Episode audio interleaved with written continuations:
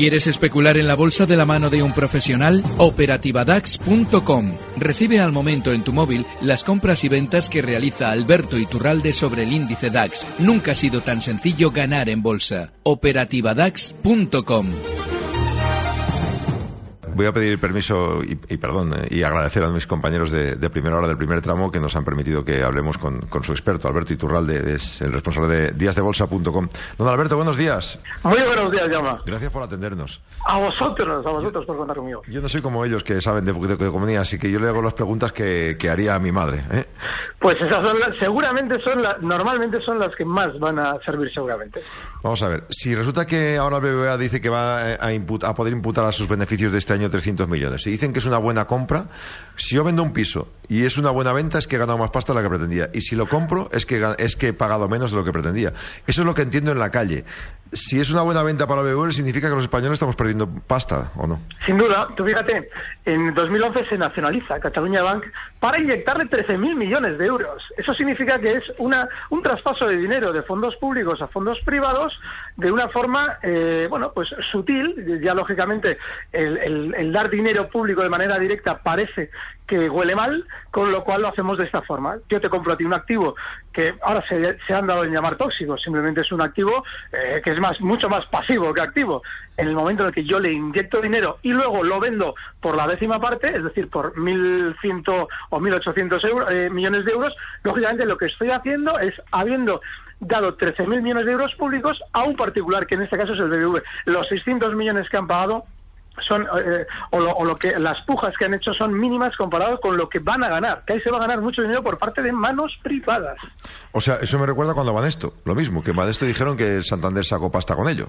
Hay un, hay un dato que hay que tener en cuenta siempre y es que esos 1.187 millones que paga el BBV es muy poco. Normalmente todos los poderes públicos atienden siempre a las oligarquías financieras, es decir, a los poderes financieros que normalmente son los que eh, apoyan esos gobiernos. De manera que mientras en España sigamos en un sistema de partidos, es imposible que eso cambie. Con lo cual, eh, eso que nos decían de que es una crisis, no es una crisis, es un empobrecimiento progresivo. Es decir, en cuanto se emite moneda y nosotros no ganamos más dinero con nuestros sueldos, cada vez tenemos menos capacidad de consumo. Dice mi amigo Juan Carlos Moreno, me decía esta mañana, es que es una subasta en la que el BBVA paga 1.187 millones por los activos y pasivos que tenga. Pero claro, los pasivos ya los han ido limpiando, dándolos por ahí, malvendiéndolos, tirándolos. Ahora veo que Bankia vende no sé cuántos miles de pisos al 40%. Entonces pienso, es verdad que Bruselas obligaba a vender en una vez nacionalizada, porque si este año Cataluña Bank ha dado 240 de beneficio, pues si tú te lo vas manteniendo como banca pública, uno, la puedes obligar, la puedes usar para dar crédito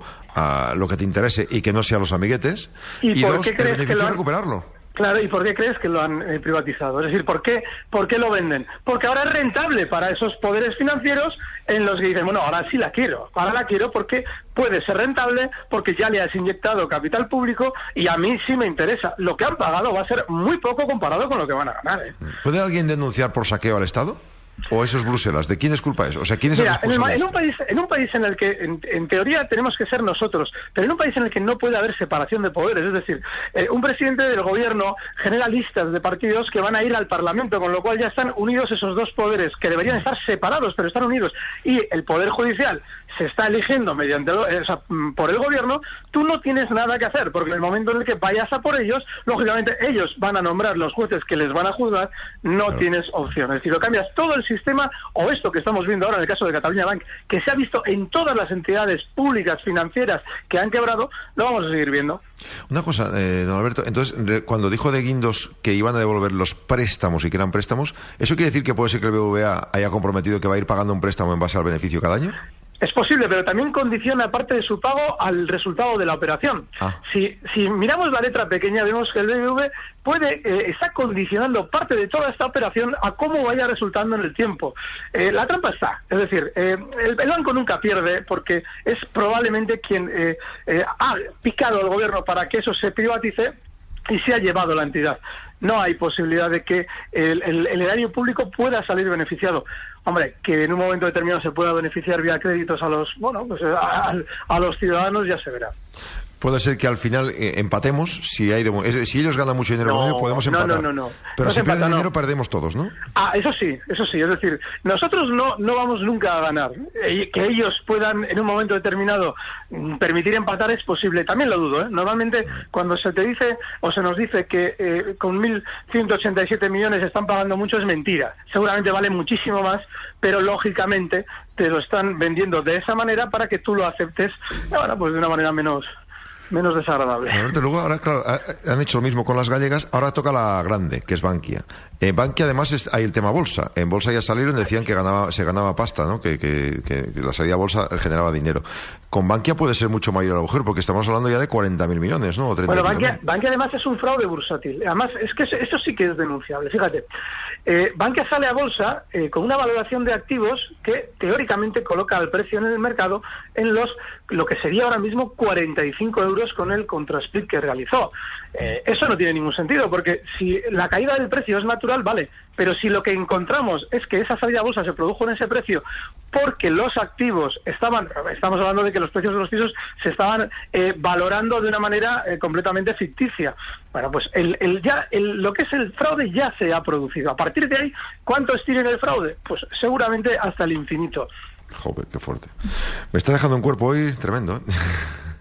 Sí, pero fíjate, yo creo que la clave de todo esto, en todos eh, de. Cuando la gente habla de democracia es divertidísimo, porque en realidad la democracia no es el ir a poner un papel en una urna, es las condiciones en, en las que tú lo haces.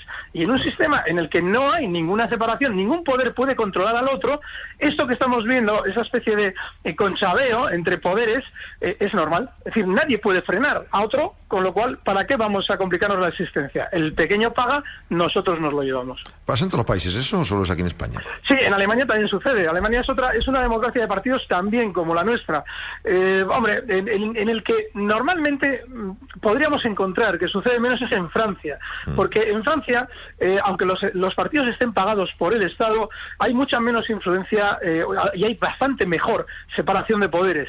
En Inglaterra, que es un sistema teóricamente parlamentario, también hay una separación, pero eh, no existe una representación de los ciudadanos pura y dura. Con lo cual, bueno, pues eh, en realidad es muy similar. Y en Estados Unidos, que es teóricamente el sistema político o técnicamente mejor eh, estructurado, nos encontramos que hay un pequeño problema vía elecciones. Es decir, mientras se financien las elecciones por parte de las grandes empresas, luego ya ejercen su poder en la política internacional de Estados Unidos. Es lo mismo, pero por, detrás.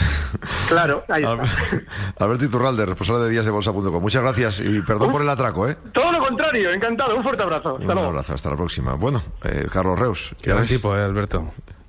¿Cómo hubiese gustado mantenerle en mi etapa en la noche, Alberto, con ¿Ah, analista bursátil? ¿Qué te ha parecido este? Eh, ¿Quién, Alberto? O sea, lo que nos ha dicho. Ah, lo que nos ha dicho. Bueno, pues bien, me ha parecido bien.